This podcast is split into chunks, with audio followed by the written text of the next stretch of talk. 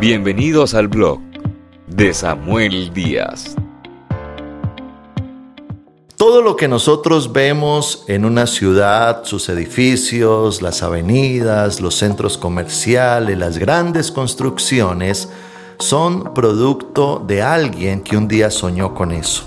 Un día alguien vio un terreno, planificó una construcción, hizo los planos, consiguió los recursos, la gente idónea y comenzó ladrillo a ladrillo a levantar una gran pared, una gran edificación, un gran edificio. De igual forma es la vida, de igual forma es nuestro mañana. Todo lo que queramos ver hacia un mañana, primero debemos de construirlo en nuestra mente en forma de sueño, visualizarlo, proyectarlo como aquel arquitecto que va a ese terreno y se imagina esa edificación. Luego comienza a plasmarlo en un papel en forma de plano. Luego quizás se pone a hacer cuentas para saber qué se requiere y necesita para construir eso que quiere ver en su mañana. Y luego pone manos a la acción.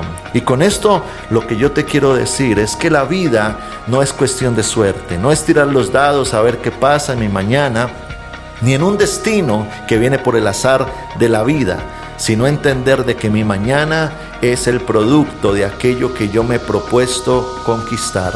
Dios nos llama a construir, Dios nos llama a avanzar. Dios nos llama a nosotros visionar ese mañana y creerle al Señor por cosas grandes. Por lo tanto, quiero invitarte a que seas ese ingeniero de tu mañana, ese arquitecto de tu futuro y que ahora entonces logres visualizar ese mañana, un mañana de bendición cuando yo tengo una mente llena de proyectos, eso hace que yo tenga una vida ahora intencional y esa vida intencional me lleva a tener una vida productiva. Qué bueno es ser productivos en la vida, qué bueno es alcanzar logros, metas, cosas que nos propongamos. Y allí es donde Dios quiere bendecirnos grandemente.